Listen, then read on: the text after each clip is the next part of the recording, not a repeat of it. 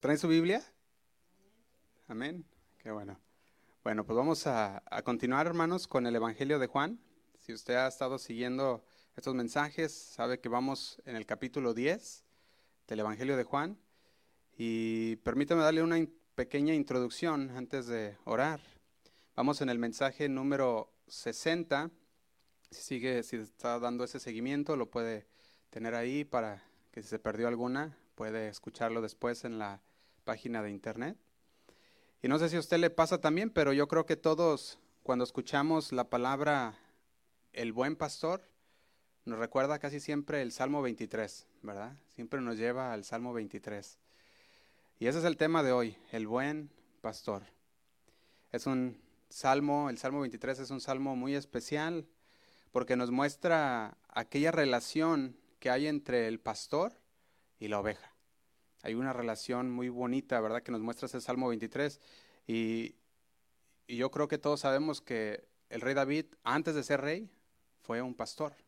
Así que qué mejor o quién mejor para que nos hable acerca del buen pastor que el rey David, que fue uno de estos pastorcitos de ovejas, ¿verdad? Que, que el Señor se, se pudo, pudo él conectarse con esta, pues ese trabajo, ¿verdad? Del pastor.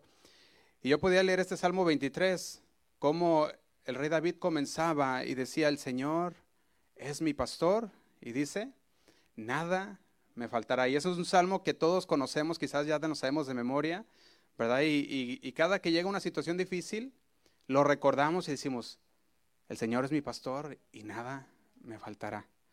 Y podemos ver que mil años después de que el rey David escribiera estas palabras, Jesús se para frente a la multitud. Y ahí es el momento donde Jesús se para enfrente de todos aquellos religiosos, fariseos y entre muchas otras personas y les dice lo siguiente, vaya conmigo a Juan 10, versículo 11. Juan 10, versículo 11, cuando le dice de la siguiente manera, les dice así, yo soy el buen pastor. El buen pastor su vida da por las ovejas. Y aquí entramos, hermanos, a la cuarta declaración, yo soy, que se encuentra en el Evangelio de Juan. Eso es otra declaración que nos ayuda, una vez más, a comprender mejor la identidad de Cristo, que hasta ahora en el Evangelio de Juan él ha dicho, yo soy el pan de vida, ya lo hemos visto esto, ¿verdad? Está diciendo, Él es el que nos llena, el que nos sustenta, Él es el que nos da vida, ah, mejor dicho, ¿verdad? Y también vimos el segundo yo soy, que es yo soy la luz del mundo, en Juan 8:12. Y vimos también que Él es el que convence de pecado, que Él es el que ilumina nuestro caminar y también el que nos da esperanza como esa luz. Ya lo vimos con el segundo yo soy. Y el tercero, yo soy la puerta, y eso lo vimos la semana antepasada. Si usted recuerda en Juan 17, la semana antepasada vimos que Él es la puerta, Él es quien protege, Él es quien te salva y Él es el quien te libra y te deja sano y salvo. Él es la puerta del redil. Y como ovejas del buen pastor, que es Jesucristo, debemos siempre vivir confiados. Porque el Salmo 23 dice, Él es mi pastor y nada me faltará. ¿Qué podrá faltarle a aquel que es una oveja de Dios? que es oveja del buen pastor. Y, no sé si recuerda, pero fuimos a Colosenses 3.2 y, y Colosenses 3.2 dice de la siguiente manera. Dice, poned la mira en las cosas de arriba. No, dice así, no en las de la tierra, Colosenses 3.2. Dice, porque habéis muerto, dice el 3, y vuestra vida está escondida con Cristo en Dios. Fíjate cómo dice, nuestra vida está escondida en quién? Colosenses 3.3, estamos ya.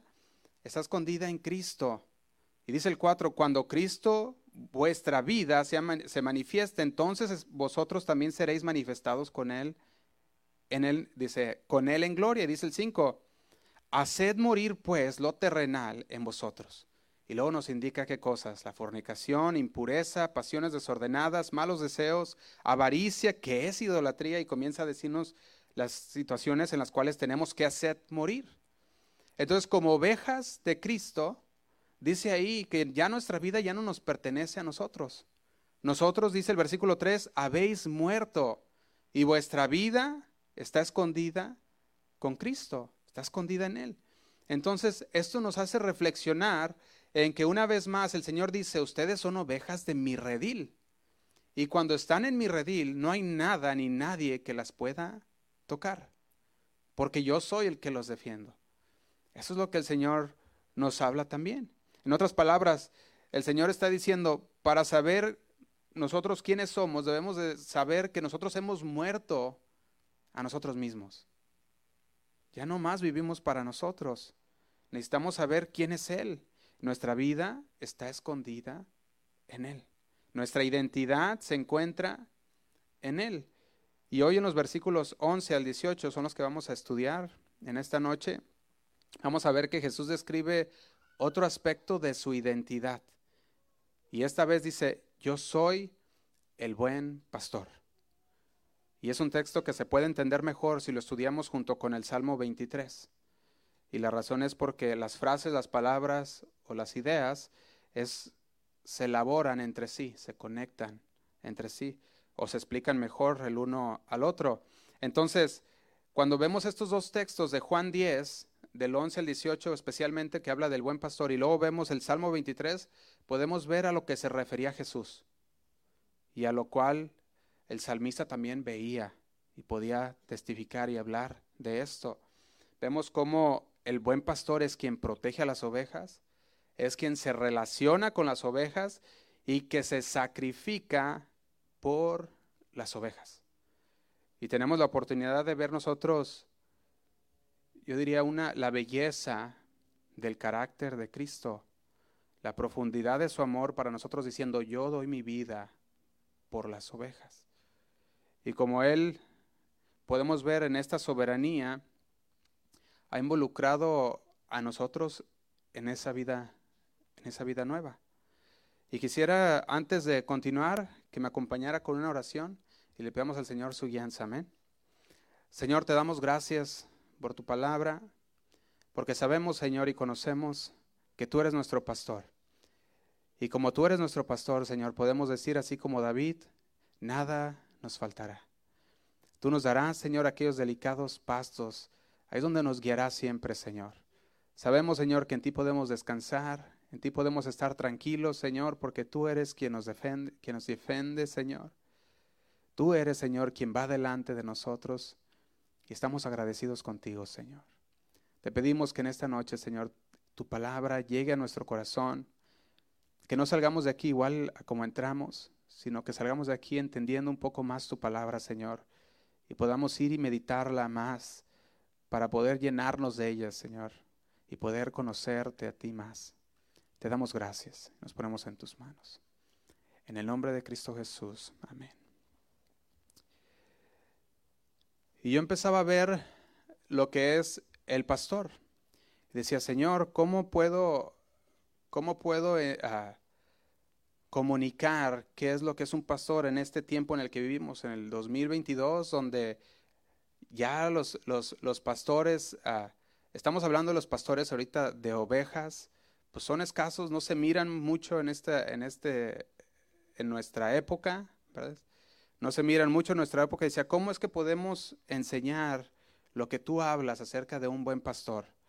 ¿Cómo puedo entender esto para poderlo, para poderlo compartir? ¿Cómo puedo expresar esos momentos y tiempos como, los que estamos viendo hoy, donde los pastores ya no les importan las ovejas, donde los pastores ya no se sacrifican por las ovejas, donde los pastores buscan el beneficio en lugar de buscar ser dar y sacrificialmente al Señor por las ovejas. ¿Qué podemos, cómo podemos nosotros en este tiempo explicar lo que es un pastor? Y esto sí es lo que te puedo decir. Cuanto más indagas, más hermosa se vuelve la imagen de un pastor. Cuanto más nos metemos a la palabra y, vemos en los salmos y vemos a través de las escrituras lo que hace o la labor del pastor, más y más empezamos a ver la hermosura de a lo que el Señor se refería cuando Él dice, yo soy el buen pastor. Cuanto más tengamos la oportunidad de conocerlo, más fácil será para nosotros confiarle todas nuestras necesidades todo lo que estamos pasando, porque entenderíamos las cosas como David las entendía. ¿Qué entendía David? Decía, Jehová es mi pastor y nada, absolutamente nada, dice, me faltará.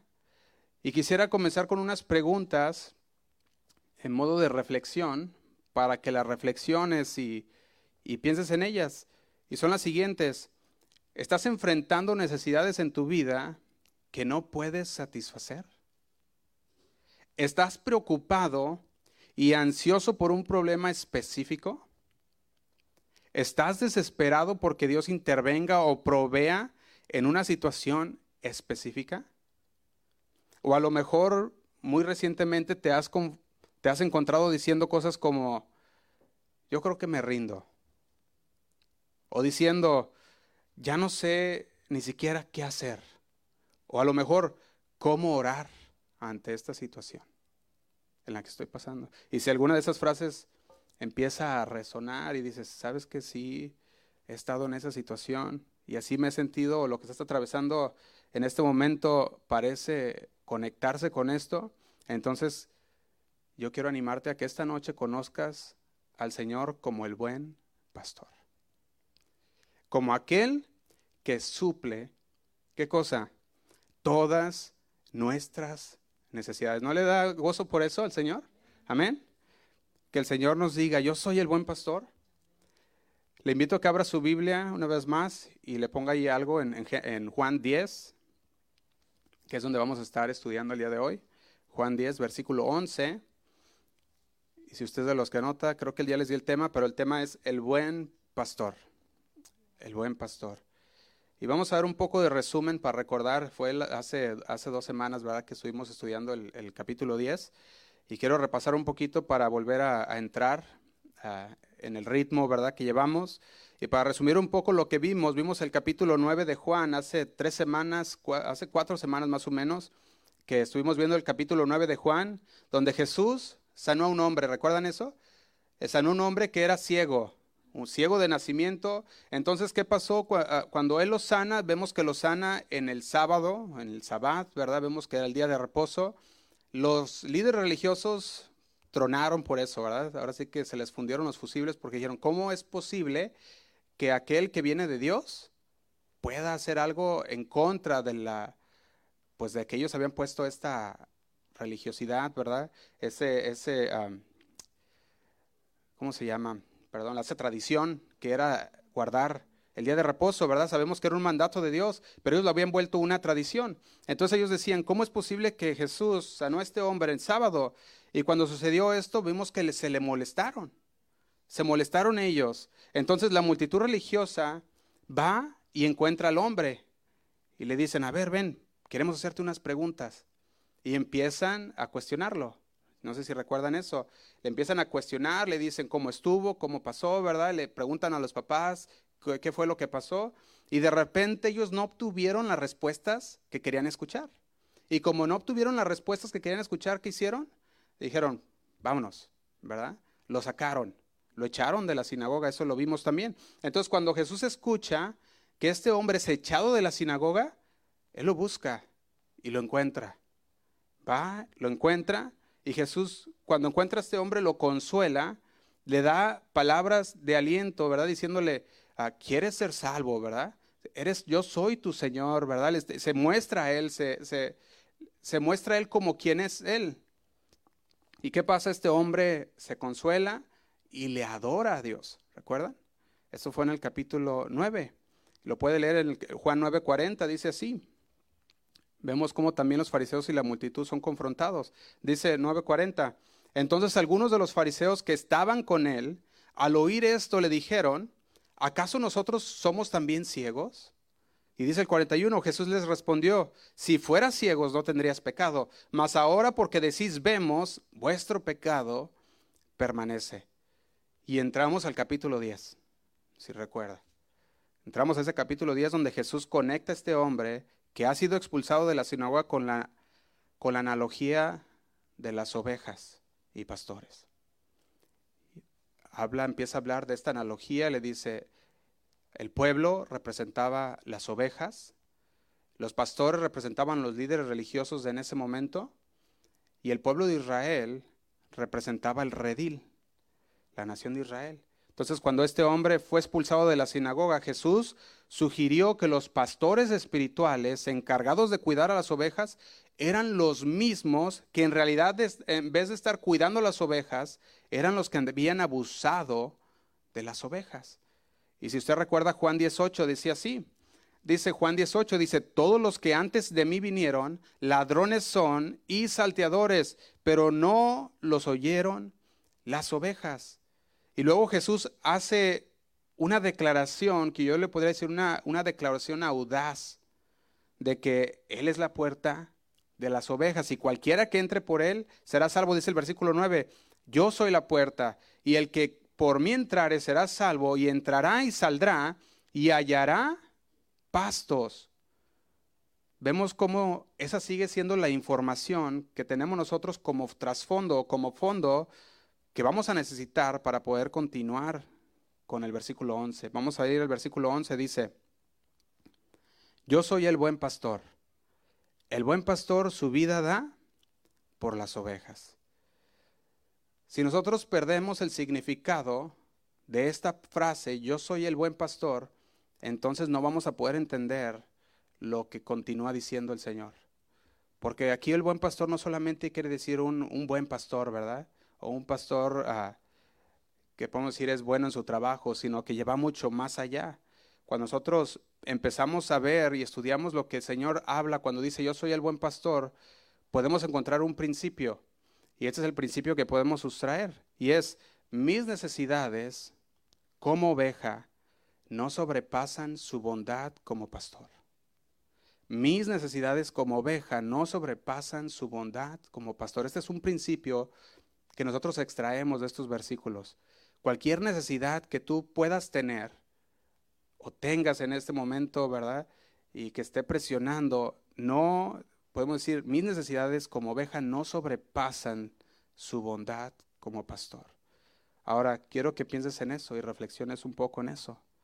¿Por qué? Porque cuando vimos las preguntas que les hice hace unos momentos y empezamos a reflexionar en ellas, y nosotros, si nos ponemos a pensar que mis necesidades como oveja de Dios no van a sobrepasar nunca la bondad de Dios como pastor, entonces no tenemos de qué preocuparnos. Y eso es algo, eso es un nivel muy bonito de llegar como ovejas de Dios. A un nivel en el cual no te preocupas por lo que vaya a pasar, porque sabes que Dios es tu pastor. ¿Qué es, qué, qué, es lo que te aflige? ¿Qué es lo que te preocupa? ¿Qué es lo que te abruma? ¿Cuál es la necesidad que tú tienes o con la que estás batallando si el Señor es tu pastor? Y nada te faltará.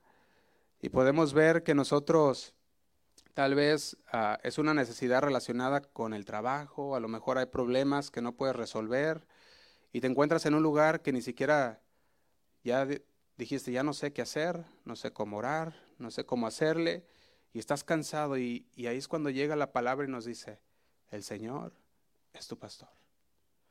Y dice, y nos enseña este, este bonito ah, y muy oportuno ah, principio de nuestras necesidades. Quiero que vaya al Salmo 23 sin, sin, deje ahí una nota en el Juan 10, Salmo 23, versículo 1. Y meditemos en las palabras de David.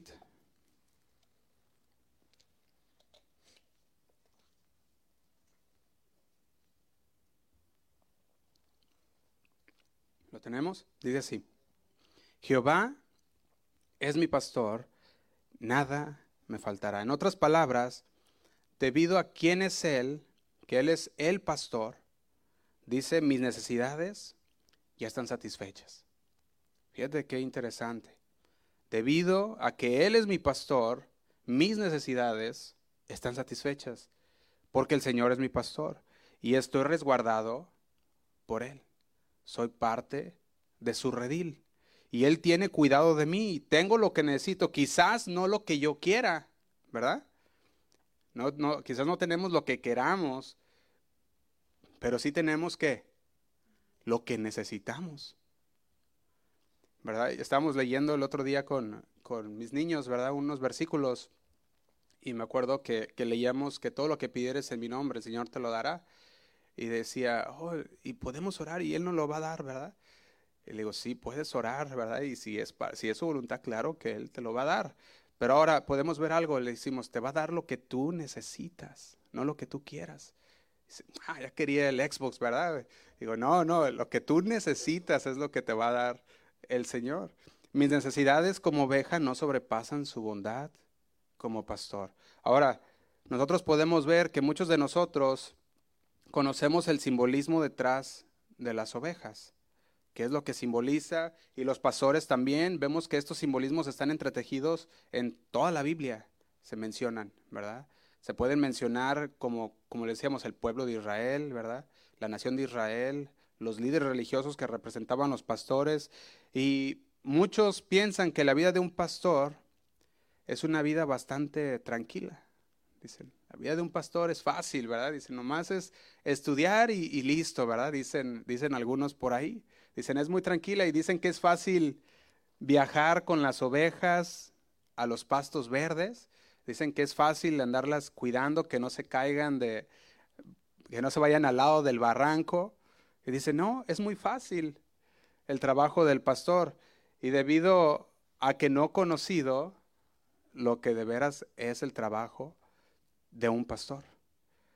Y por eso podemos ver que el pastor anda detrás de las ovejas que andan distraídas y que de repente se están acercando al, ¿cómo le llaman? Al, barranco, ¿verdad? Ese y, llega el pastor con su varita y con su callado, ¿verdad? Y lo agarra del cuellito y le dice, vente para acá, ¿verdad? vente para acá. Y eso era, vamos a ver cómo representaba todas estas cosas. Fíjate, eran pastoreadas a lo largo de Galilea aquellas ovejitas. Y a lo largo de Galilea era un lugar donde había muchos, se dice barrancos, ¿verdad? Muchos barrancos o montañas, ¿verdad? Entonces, a veces pasaba que se caían las ovejas. Y no solo las ovejas que se alejaban del pastor, sino que también muchas que iban ah, distraídas, de repente tropezaban y caían. Y ahí estaba el pastor ¿verdad? Tratando de sacar a la oveja. Hace, hace, unos, hace unos días me acuerdo que vi un video que me enseñaron de una ovejita que iba saltando y de repente se cayó, ¿verdad? Si lo vieron, se cayó en una, en una, en una zanja, ¿verdad? Y ahí va y el otro y la saca. Y en cuanto la saca otra vez para abajo, ¿verdad? Digo, órale. Digo, cualquier parecido a la realidad será mera coincidencia, ¿verdad? Pero así somos muchos de nosotros. El Señor nos saca una vez y ahí vamos, ¿verdad? Volver a caer a donde mismo. Y veía lo que era un pastor. Aquel pastor llevaba consigo una mochilita, ¿verdad? Una mochilita que era ah, de piel, ¿verdad? Y no Louis Vuitton, ¿verdad? O cómo le dicen Louis Vuitton, No era de esas, ¿verdad? Era una mochilita donde ponía su alimento y ponía ahí sus alimentos para entonces ah, no tener que abandonar las ovejas cuando tenía, cuando quería comer. Pero también él llevaba lo que era su callado, ¿recuerdan? Su callado, su vara, y usaba aquel callado para muchas cosas, para acercar a las ovejas, para defenderse de algún animal, o oso, o, ¿qué decir? Lobo, ¿verdad? Que se acercaba hacia las ovejas. Pero también tenía con él aquello que le llamamos la vara, y esta vara era como un tipo de, era un tipo de, se puede decir, un palo, ¿verdad? Que al, un garrote, parecido a un garrote, que tenía al final del garrote aquellas, unas cosas filosas, ya sea, ya sea, ya habían sido ah, clavos o algo para defenderse de animales también, ¿verdad? Y ese garrote tenía consigo amarrado un listón, ¿verdad? De cuero, que era con el que se lo amarraba en caso de que tenía que defenderse, no se le fuera el garrote, sino que lo tuviera bien, bien agarrado. Y vemos cómo el Señor empezaba a, mostrarnos su imagen en la imagen del pastor.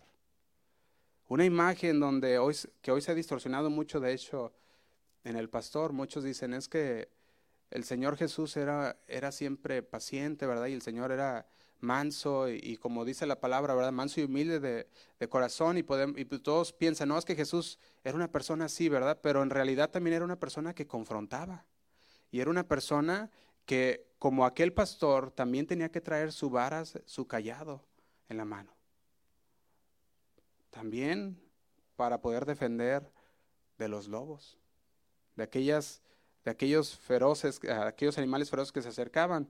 Ahora, yo no sé si usted, pero yo creo que yo puedo testificar que muchas veces he visto cuando el pastor, ¿verdad?, ha tenido que poner esa varita y, y, jalarnos, ¿verdad?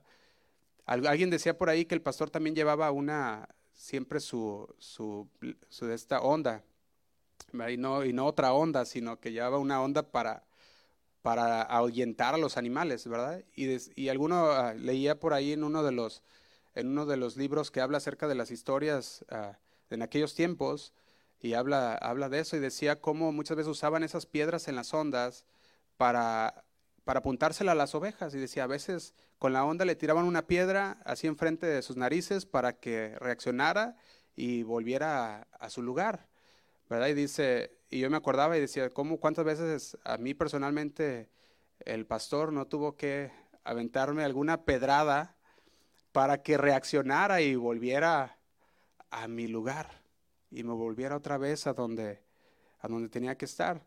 Y fíjate, el Señor se empezaba a, ahora sí que a, mostrarnos a nosotros cómo Él era. Y se, y se mostraba en esta imagen del pastor. Y yo veo que, que el pastor al tener todos esos instrumentos, no eran instrumentos grandes, ni instrumentos que dijeras con mucha tecnología, pero eran instrumentos dignos para hacer el trabajo de pastor. El bastón, el garrote, ¿verdad? La onda que llevaba, todo esto le servía en muchas cosas. Y fíjate lo que dice el Salmo 23.4, dice así. Dice, tu vara y tu callado me infundirán aliento. Tu vara y tu callado. ¿Por qué? Porque una vara y callado lo consolarían. ¿Por qué le, le causarían, le infundirían aliento? Dijimos porque el callado se usaba para corrección, para redirección, ¿verdad? Y la vara se usaba para protección en defensa. Entonces, cuando la ovejita veía la vara y el callado del pastor, decía, es para defenderme, es para guiarme. Y eso infundía el aliento, les infundía seguridad. ¿A cuántos de nosotros el Señor nos infunde esa seguridad? Cuando podemos ver al Señor como nuestro pastor y podemos verlo a Él armado, y listo para defendernos, esto nos debería nosotros también infundir un aliento. No deberíamos estar temerosos. Fíjate, David no tuvo miedo porque él sabía que su pastor lo protegía. Y él no tuvo miedo. Él no, tuvo miedo porque sabía que él lo corregiría, él lo, redirigiría si se, saliera del camino, sabía que el Señor ah, podía hacerlo y redirigirlo. Y él tenía una tranquilidad. Hay, un erudito que se llama George Adam, y este erudito que pasó mucho tiempo en la región de Palestina, describió a los pastores de esta manera, se los leo, dice, en algún monte alto, en la noche mientras las hienas aullan, vas y lo encuentras. Está velando, sin dormir, presionado por el clima de la noche, armado y apoyado en su bastón, mirando y cuidando a las ovejas mientras duermen. Y dice así, y manteniendo a cada una de ellas en su corazón, es ahí donde entonces comprendes por qué el pastor de Judá es el símbolo de la providencia, porque Cristo lo tomó como una especie de autosacrificio. Fíjate qué que, bonito lo dice, lo dice así, vigilancia constante, eh, intrepidez, coraje y amor, ah, y ese amor paciente por su rebaño, eran las características necesarias del pastor. Y hoy, hermanos, hay una cultura que se ha encargado de deshacer todo esto. Una cultura de pastores que se ha encargado de deshacer la imagen de aquel buen pastor. Y sin embargo, el Jesús que nosotros vemos aquí era un Jesús que peleaba contra los lobos.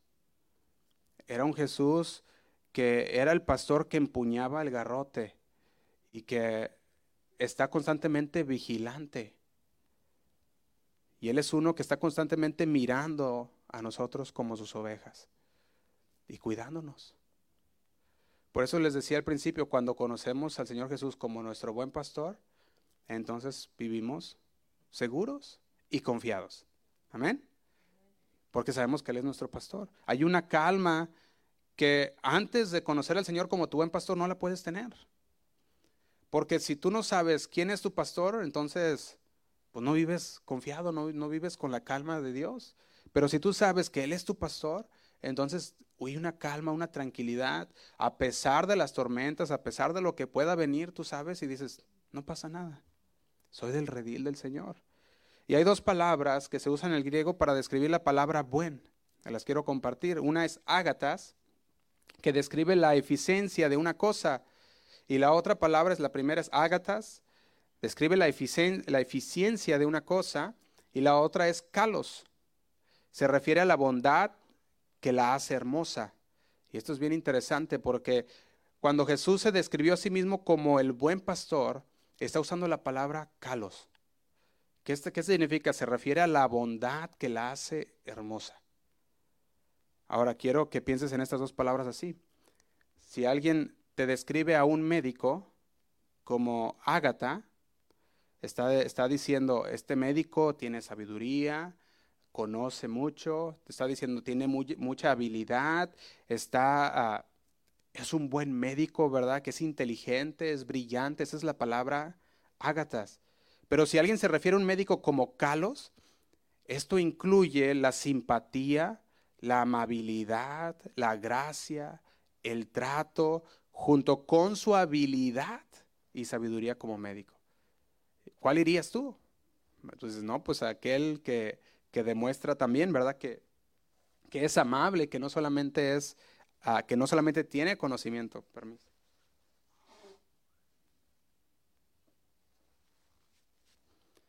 Y eso es así como se refería al Señor Jesús. Él se refería a Carlos, que él era una persona que no solamente conocía o que no solamente era, uh, tenía mucha habilidad, sabiduría como, como pastor, ¿verdad? Para hacer lo que tenía que hacer, sino que era una persona que era ah, también amoroso, que era también clemente, misericordioso, compasivo con las ovejas. Y este es el significado de buen, ¿te imaginas?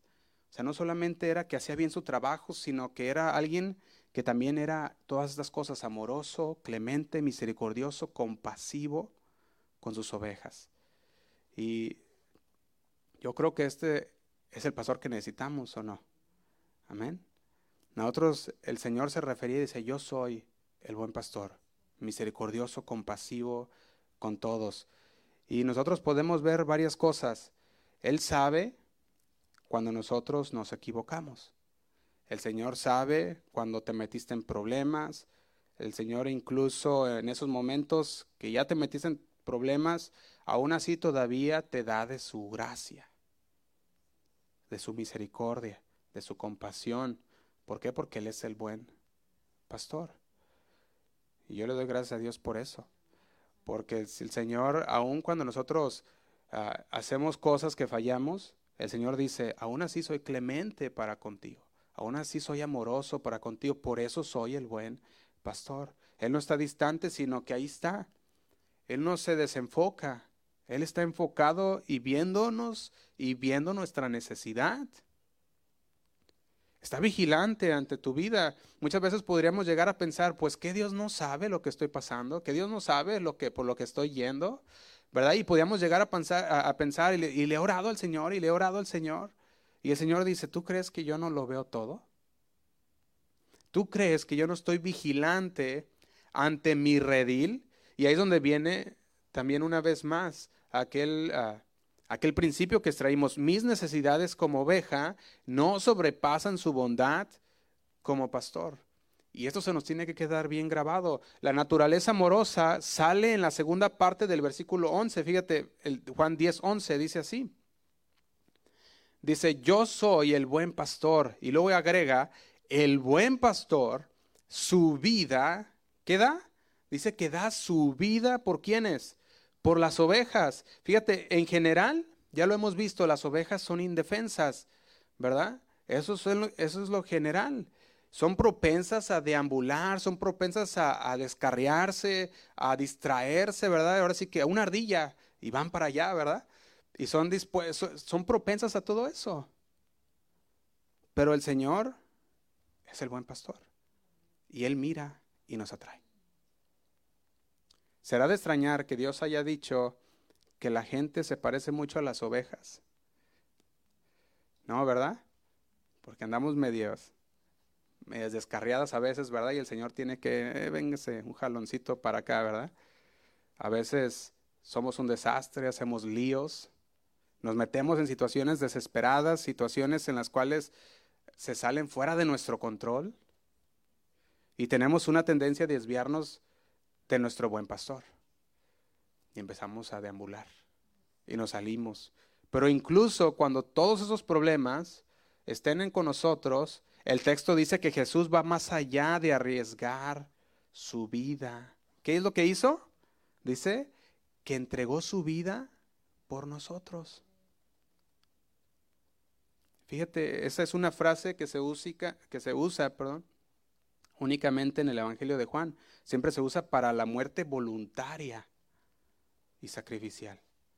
Ahora, este pasaje también muestra el contraste entre el buen pastor y los jornaleros, o los que son, o los que no, o los que son pastores, ah, se les llama asalariados. Recuerde que mientras leamos los versículos 12 al 13, el Señor Jesús estaba muy al pendiente, dirigido hacia la multitud, confrontando a los líderes religiosos. En, ese fariseísmo, dice el versículo 12, dice, mas el asalariado, el que no es el pastor, de quien, de quien no son propias las ovejas, ve venir al lobo y deja las ovejas y ¿qué hace? Y huye. Y el lobo arrebata las ovejas y las dispersa. Dice el 13, así que el asalariado huye porque es asalariado y no le importan las ovejas. Para el asalariado, cuidar las ovejas era un trabajo. Es mi trabajo. Y cuando ganaba ese salario, decían, ese salario no es suficiente para yo dar mi vida por las ovejas. Y decía, nos vemos. ¿verdad? Decía, más vale que diga que aquí corrió, que aquí quedó, ¿verdad? Entonces agarraba sus cosas y vámonos. Ya después iba y le decía al dueño de las ovejas, hey, pues allá están tus ovejas. Llegó un lobito y pues lo que me pagas no es suficiente para meterme por ellas, ¿verdad? Pues no eran sus ovejas. Y por lo tanto, no tenía problema en huir. Fíjate cómo empezaba a hablar el Señor el Señor empezaba a dar un contraste con lo que hacían los fariseos, los líderes religiosos egoístas que solo estaban en esa posición por sí mismos. En lugar de cuidar de las ovejas, abusaban de las ovejas. Eran mercenarios espirituales. Eso era lo que eran. Estaban ocupados en el trabajo, no por su amor a las ovejas, no por su amor a Dios, sino por el poder, así como por el dinero. Dicen, es que a mí me pagan y por eso lo hago. Es mi trabajo como pastor. Pero no eran pastores de cuales daban su vida por las ovejas. Y a la primera señal que veían un problema, que veían aquel lobo feroz, decían, ahí muere. Ya mejor no quiero ser pastor. ¿Verdad? Eso puede, eso puede llegar. Fíjate, ahora, lamentablemente, la misma declaración se puede ver en los pastores espirituales el día de hoy. Y lo vemos una y otra vez. Porque aquí nos está hablando aquellos pastores, pero hoy también sigue y vuelve a pasar. Sigue pasando. En los que los pastores son asalariados, y no digo que no, eh, los pastores pueden tener su salario, la palabra de Dios lo dice, ¿verdad? Pero hay muchos que están ahí por eso y no por el llamado de Dios. Y al primer señal de problemas, dicen, vámonos. Ahora, no la mayoría es así, algunos así hay. ¿Verdad? De hecho, yo veía las estadísticas y veía que aquí en nuestra iglesia, ¿verdad? Ah, por lo general, lo que decían las estadísticas es que la gente va a cambiar, el 70% de los miembros va a cambiar cada tres años. Y decía, wow, qué interesante, ¿verdad? Eh, y veía estas estadísticas ah, en las iglesias de Estados Unidos que decían, el 70% de los miembros no, no, continúan o se cambian a otra iglesia o, se mueven de ciudad o de estado y por lo tanto tienen que cambiarse y por lo tanto el 70% no va a ser la misma, siempre va a estar cambiando dentro de la iglesia. Y yo veía esto y decía, pues qué importante entonces sería, es conocer lo que dice la palabra sobre el buen pastor. Eso significa que hay mucha gente dentro de la iglesia que quizás dentro de tres años no van a estar. ¿Por qué? Porque se movieron a una ciudad, a otra ciudad, a otra iglesia, o lo que haya sido. Y quiero que veamos, que pensemos un poquito acerca de lo que nosotros debemos de ver o debemos buscar en el pastor. Y es importante que reconozcamos que algunos de los pastores no están por el llamado. Algunos de los pastores no están por llamado. Algunos pastores no están ah, por amor a las personas. Algunos pastores no están por servir a, a las ovejas, sino que están para servirse de ellas. Exacto, ¿verdad? Por la lana de las ovejas, ¿verdad? Decir. ¿Ah? por la lana, dice. No, sí. ¿Verdad? Entonces, como no están por llamado, no están por el amor, no están para servir a las ovejas, entonces no están dispuestos a sacrificar nada. Son, ahora sí que dice, no, yo no. Y solo buscan su bienestar. Y si los llama el Señor, ¿a qué? A que nos entreguemos como pastores. ¿Sí o no? Eso es lo que llama el Señor. El Señor lo hizo y nos dio ese gran ejemplo. Nos, dio ese gran ejemplo. Entonces, ya que la iglesia, según las estadísticas, cambia cada, cada tres años, nosotros debemos eh, y somos responsables de poder anunciar la palabra de Dios y poder decirles, cuidado con aquellos que no son llamados, cuidado con aquellos que son lobos, vestidos, ahora sí que de pastores.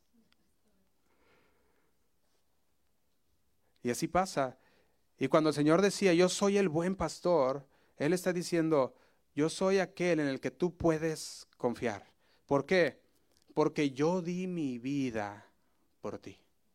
Y no hay, aquí no hay, ahora sí que no hay pierde, decíamos. Cuando sabemos que Dios es nuestro pastor, Él siempre gana, ¿sí o no? Y cuando sabemos que Él siempre gana, ¿qué más queremos? Y podemos ver que problemas surgen. Ah, no sé si usted lo ha visto, pero casi ah, no hay llamados al pastorado cuando la iglesia está en problemas. Pero cuando la iglesia va bien, todos, ¿verdad? Son, son llamados al pastorado. Pero cuando la iglesia va mal, mejor el Señor llama a los pastores a otro lugar, ¿verdad? les dice, no, el Señor me llamó para otro lugar. Y eso pasa muy seguido ¿Por qué? Porque no tienen el amor para las ovejas. Ahora, nosotros podemos ver, no tantos o, no todos son llamados fuera de la iglesia cuando la iglesia está bien. Al revés, todos son llamados al ministerio cuando la iglesia va bien. Pero cuando la iglesia empieza a, a meterse en líos, entonces ahí todos son llamados fuera, ¿verdad? Y no solamente los pastores, las ovejas también, ¿verdad? Dicen, dicen ahí, aquí corremos también. Ahora, nosotros podemos ver algo aquí. Vamos a ir al versículo 14 y 15. Dice así, yo soy el buen pastor. ¿Y qué dice? Y conozco mis ovejas. Y las mías me conocen. Y dice el 15, así como el Padre me conoce y yo conozco al Padre y pongo mi vida por las ovejas. Aquí quiero que nos enfoquemos en una palabra, la palabra conozco. Conozco se refiere a una relación de amor. La misma palabra que se usa tres veces en el libro de Génesis, cuando vemos que dice que Adán conoció a su mujer, Eva, ¿verdad? Está hablando aquí que tuvieron esa relación íntima con su mujer Adán. También Amos 3.2, es la misma palabra que se encuentra aquí de conocer. Fíjate lo que dice Amos 3.2. Dice así. Dice, a vosotros solamente he conocido de todas las familias de la tierra. Fíjate cómo dice Amos 3.2. A vosotros solamente he conocido de todas las familias de la tierra. Cuando Dios habla de Israel y le dice a vosotros solamente he conocido de todas las familias de la tierra, no está diciendo que desconocía las otras familias, sino que está diciendo que con Israel tenía una relación de amor, que con Israel tenía una relación de amor única con Israel. Era único en esa relación. Ahora, para más exactamente podemos leer Mateo 7:23, donde también Jesús usa esta misma palabra de conocer. Pero ahora lo usa el día del juicio y dice así, Mateo 7:23, dice, y entonces les declararé, nunca os conocí, apartados de mí, hacedores de maldad.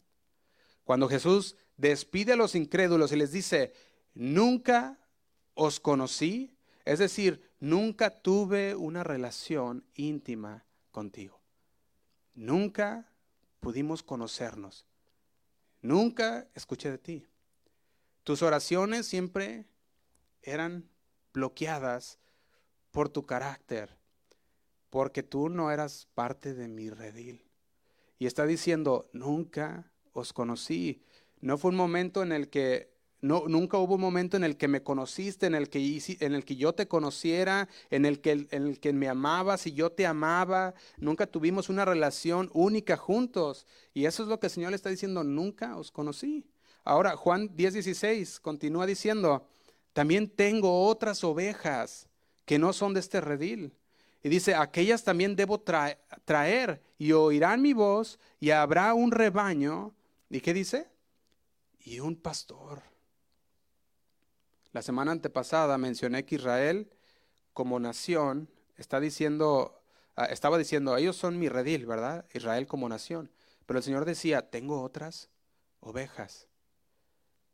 Ahora, ¿cuáles son esas otras ovejas de las que nos habla? Estamos aquí, vemos que se estaba refiriendo, cuando decía, tengo otras ovejas, se está refiriendo a los gentiles, que ahora somos tú y yo.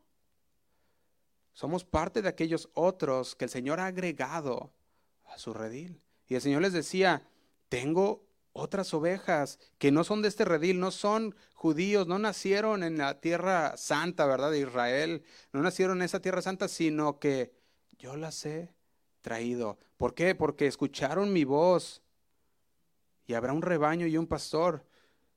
Y eso es exactamente lo que enseña también en Efesios 2 y Gálatas 3, lo puedes leer después. Efesios 2 y Gálatas 3. Continuemos el versículo 17.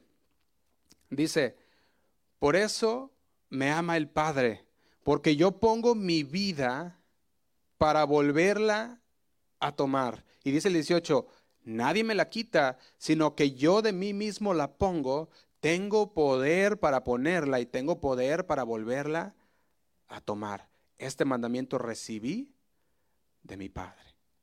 Y hay dos actitudes que definen la relación entre Jesús Hijo y Dios Padre. Y es el amor y la obediencia. El amor y la obediencia. Los dos están inseparablemente unidos porque es imposible amar a Dios sin obedecerle. El Padre expresa su amor al Hijo porque dio su vida por las ovejas y el Hijo demostró su amor al Padre haciéndose obediente hasta la muerte y muerte de cruz. También es necesario mencionar que dice que nadie le quitó la vida a Jesús. Él dejó voluntariamente su vida por ti y por mí. De hecho, incluso en su juicio, ah, cuando estuvo ante Pilato, ¿recuerdan?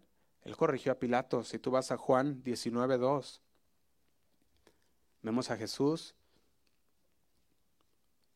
ante Pilato y dice así, Juan 19, 9, vamos a leerlo, Juan 19, 9, dice, y entró otra vez en el pretorio y dijo a Jesús, ¿de dónde eres tú? Mas Jesús, ¿qué hizo? Dice, no le dio respuesta. Es el 10 entonces. Dice, entonces le dijo Pilato, ¿a mí no me respondes? ¿No me hablas? Y dice, ¿no sabes que tengo autoridad para crucificarte y que tengo autoridad para soltarte? Y dice el 11, respondió entonces quién? Jesús, ahí dijo, ah, espérate Pilato, a ver. ahora sí te exaltaste mucho, ¿verdad? Le dice el 11, dice, ninguna autoridad tendrías contra mí si no te fuese dada de arriba. Por tanto, el que a ti me ha entregado mayor pecado tiene. Y dice el 12, desde entonces procuraba Pilato soltarle, pero los judíos daban voces diciendo, si, si a este sueltas, no eres amigo de César. Todo el que se hace rey, a César se opone. Es cuando le temblaron las patitas, ¿verdad? Dijo, aguas, con César no te metas, ¿verdad? Dos veces Jesús ha dicho en esta sección que retomará su vida. Si yo entrego mi vida, yo doy mi vida por las ovejas y dice, y también la puedo tomar. Y eso nos ayuda a ver que la resurrección no fuese una, solamente una ocurrencia de Dios. Ya venía, estaba planeado. Jesús de hecho les dijo a sus discípulos, ¿recuerdan? También le dijo a, los religiosos, les dijo, tres días, ¿verdad? Destruí este templo y en tres días lo, lo levantaré. Ellos decían, tomó tantos años, ¿verdad? Para construirlo, no entendiendo que él hablaba de su cuerpo. Entonces, era parte del plan divino y de la soberana, soberanía, perdón, de Dios que Él resucitara. También nos ayuda a validar lo que Él dijo que era, tanto el Mesías como Dios mismo. Ahora, así es como vamos a concluir. La pregunta sería, ¿cómo puede, ah, ¿cómo puede satisfacer el buen pastor cada necesidad? ¿Cómo puede satisfacer el buen pastor cada necesidad? Y yo creo que en esta pregunta nos pudiéramos pasar semanas y semanas uh, sobre esta sección, en cómo es que el Señor puede satisfacer cada una de nuestras necesidades. Pero vamos a ver nomás tres categorías, rápida, amplias, de cómo es que puede satisfacer el buen pastor cada necesidad.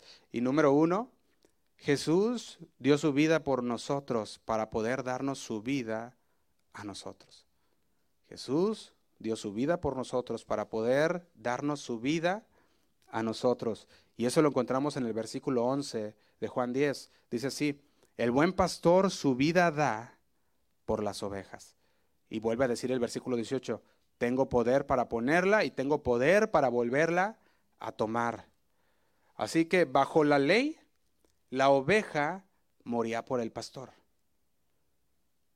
Bajo la gracia, el pastor ha muerto por las ovejas. Qué interesante, ¿no? Cinco veces en esta sesión Jesús afirma la naturaleza sobrenatural y sacrificial de su muerte. Cinco veces en esta sección. Entonces estamos diciendo, no murió Jesús como un mártir. No lo hizo así. Su vida no le fue arrebatada tampoco, sino que murió en sustitución por nosotros.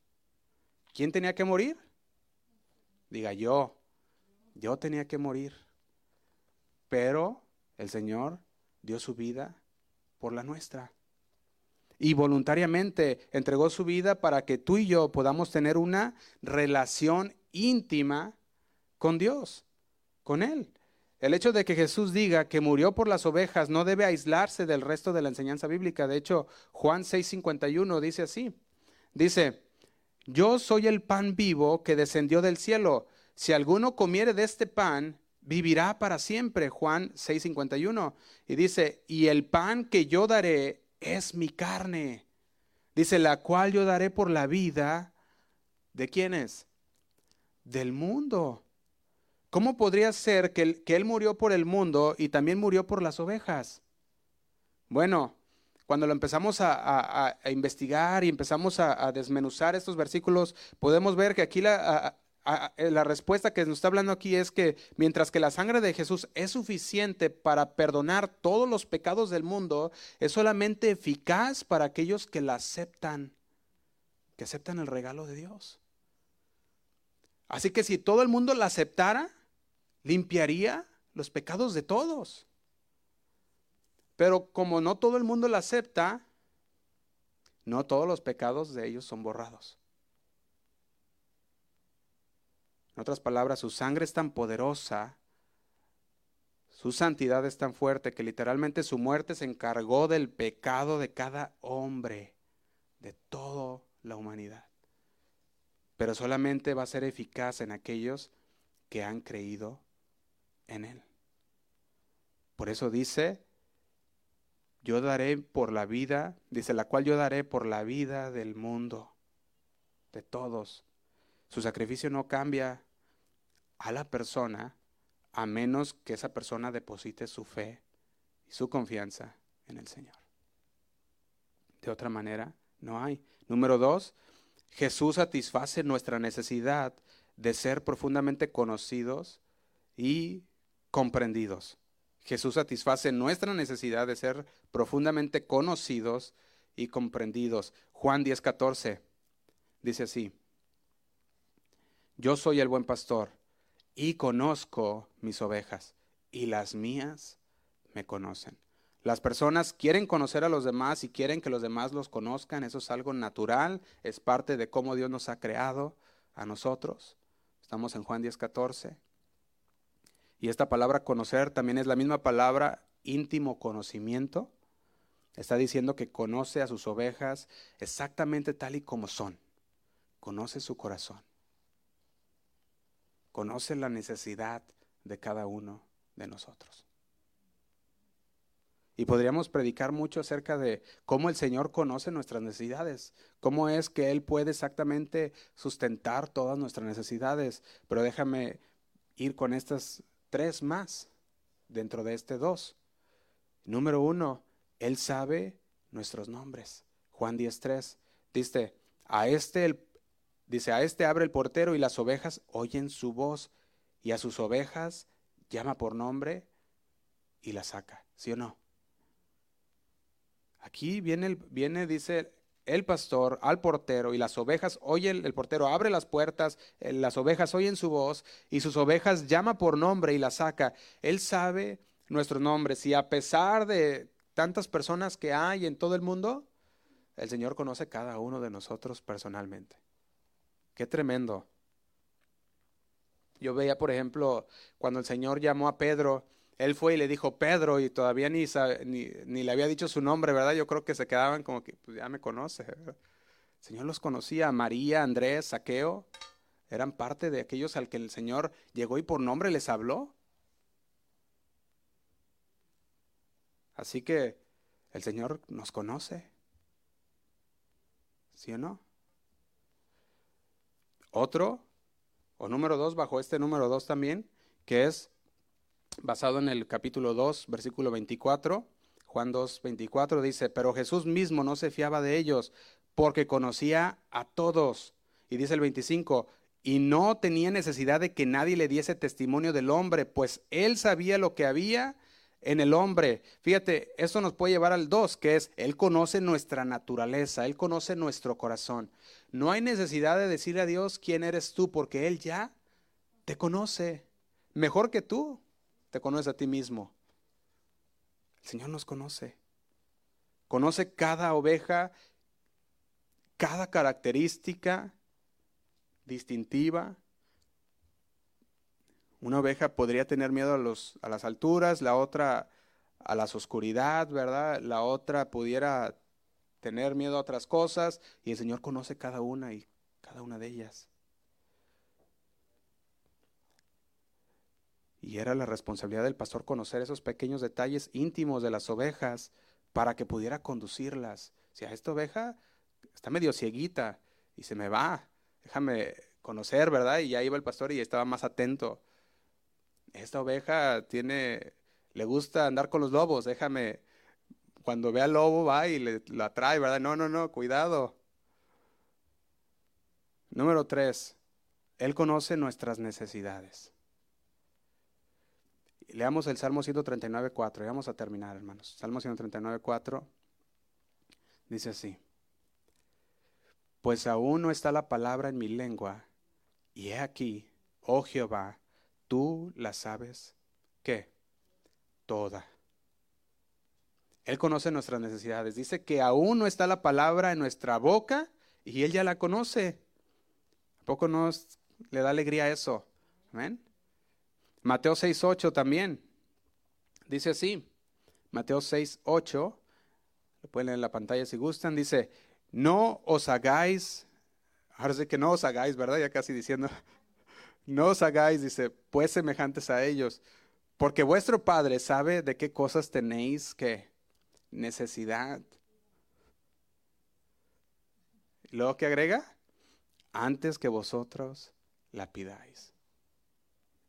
Qué hermoso es conocer al Señor como nuestro pastor, ¿a poco no?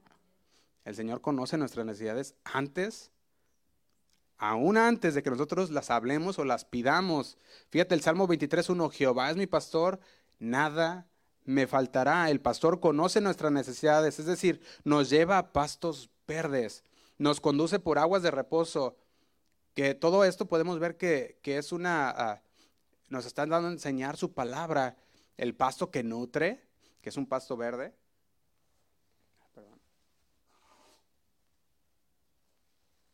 Así como el agua también que refresca. Es la palabra de Dios. Nuestro pastor sabe que sabe nuestro nombre, sabe nuestro corazón, nuestra naturaleza y conoce cada una de nuestras necesidades aún antes de que se las pidamos. Y dice, podemos ver como número tres, que ya que nos quedamos en ese número tres, Jesús proporciona una vida de pertenencia en unidad. Y eso lo vemos en Juan 10, 16. Juan 10, 16 dice así, también tengo otras ovejas que no son de este redil. Aquellas también debo, debo traer y oirán mi voz, y habrá un rebaño y un pastor. Los creyentes judíos y gentiles ahora están juntos, en un solo rebaño, bajo un solo pastor, que es nuestro Señor. Así que Jesús derribó todas aquellas barreras que dividían, todo aquello que dividía entre los gentiles y los judíos fue quitado.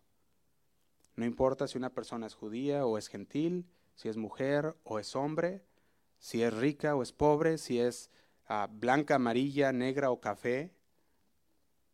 El Señor los une. Alguien decía, alguien decía por ahí, si a ti no te gusta la diversidad, no te va a gustar el cielo. sí, es cierto, ¿verdad? Porque en el cielo va a haber diversidad de personas, ¿verdad? Pero el pecado tiene una forma de vivir de dividir, de perturbar, de traer difunción, ah, se dice desfunción, creo.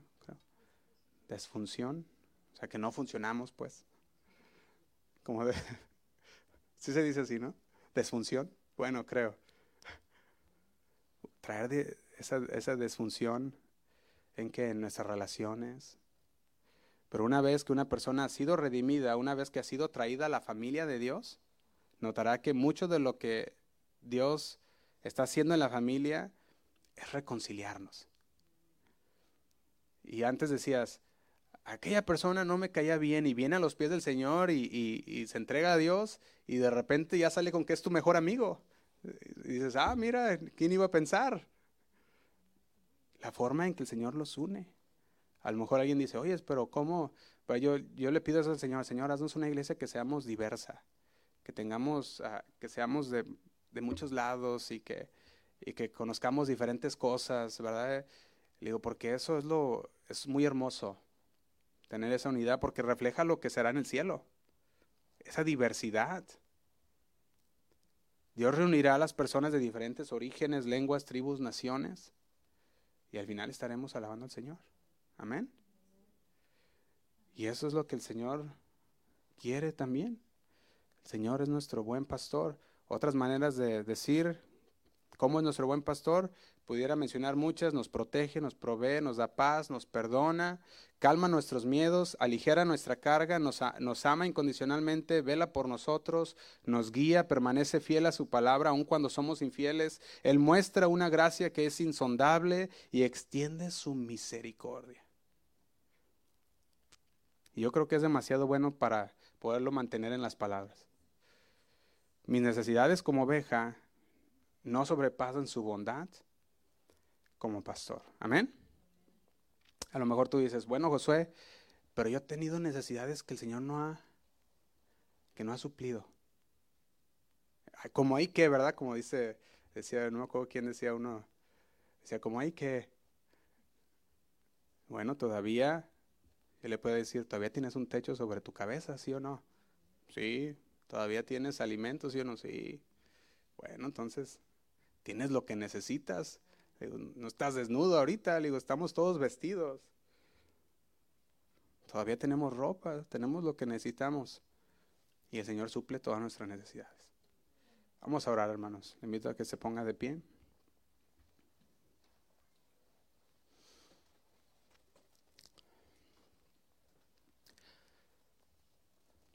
Señor, te damos gracias. Gracias una vez más, Señor, porque podemos conocerte como nuestro buen pastor. El buen pastor que dio su vida por nosotros. Podemos vivir confiados, Señor. Podemos vivir en paz, tranquilos, gozándonos, Señor, sabiendo que mientras estamos en esta tierra, Señor, vamos perfeccionándonos, vamos despojándonos de todo peso del pecado, para poder estar, Señor, esperándote a ti, limpio, Señor, como una novia que se guarda para ti, Señor. Te damos gracias, Padre, porque sabemos que tú sigues hablando nuestro corazón y este día salimos de aquí, Señor, conociéndote un poco más, reafirmando, Señor, nuestras convicciones de, de ti como nuestro buen pastor. Ayúdanos, Señor, a ser personas de bien, a ser personas, Señor, que, que te honran, que te buscan, que buscan, Señor, diariamente tu palabra, no solamente para conocerla, sino para ponerla por, por obra, Señor. Te damos gracias por mis hermanos que están aquí en esta noche. Tú conoces sus necesidades, tú conoces sus corazones, tú conoces sus nombres, y tú eres su buen pastor, y nada les faltará, Señor. Señor, tú conoces sus corazones. Conoces mejor que ellos mismos se conocen, Señor, a ellos mismos. Te pido por cada uno de ellos y los que están en casa, Señor, aquellos que están enfermos, Señor, con esta gripe que ha estado saliendo, aquellos que tienen este virus del COVID, Señor, que una vez más ha, ha regresado. Te pedimos por cada uno de ellos, Señor, que tú sigas dándoles fuerzas, que tú traigas salud, Señor, a sus vidas. Que tú traigas, Señor, sanidad a cada uno de sus cuerpos. Una paz que sobrepasa todo entendimiento, conociendo que todo obra para bien para aquellos que te aman, Señor. Te damos gracias. Nos ponemos en tus manos en esta noche. Bendigo, Señor. Bendecimos a nuestros hermanos. Llévalos con bien a sus hogares. Te lo pedimos en el nombre de Cristo Jesús. Amén amén. Gracias, Señor. Amén. Que Dios les bendiga, hermanos. Buenas noches. Refugio, castillo mío,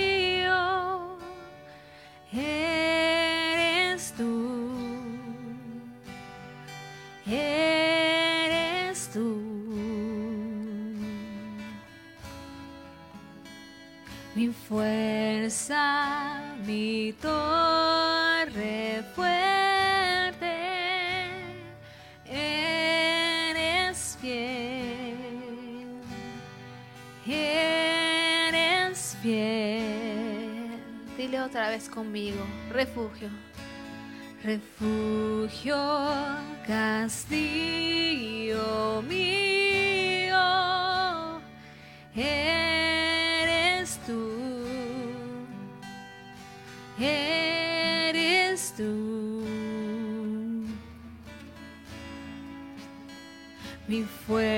fuerza,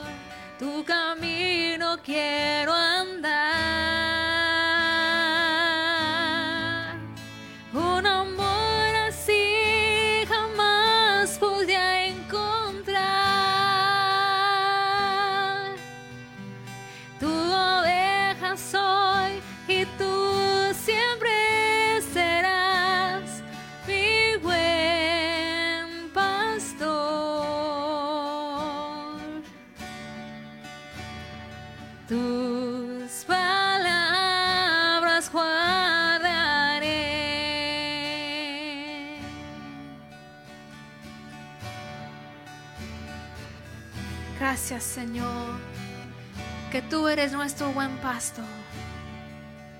Y como un buen pastor, tú cuidas a tus ovejas. Vamos a decir, refugio. Refugio, castillo mío,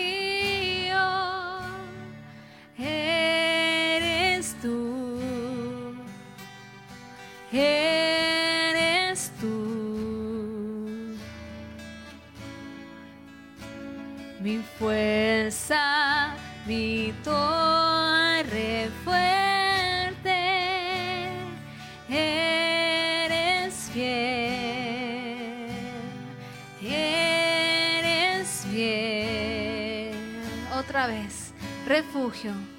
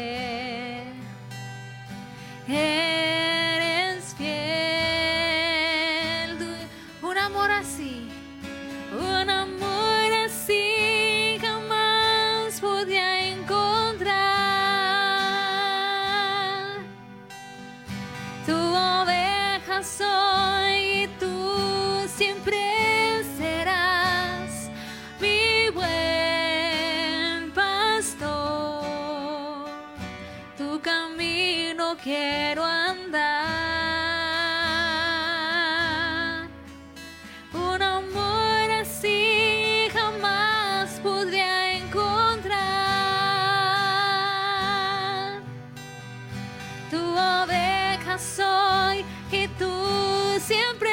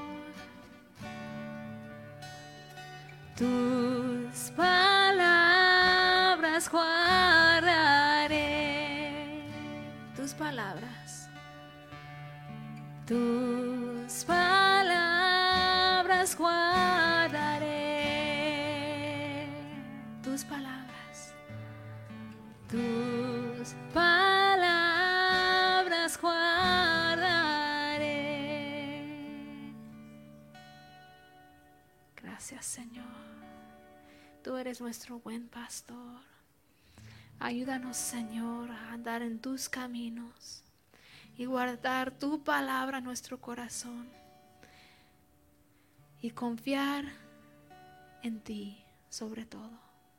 Gracias Señor. En el nombre de Cristo Jesús. Amén. Dale un aplauso al Señor. Gracias Padre.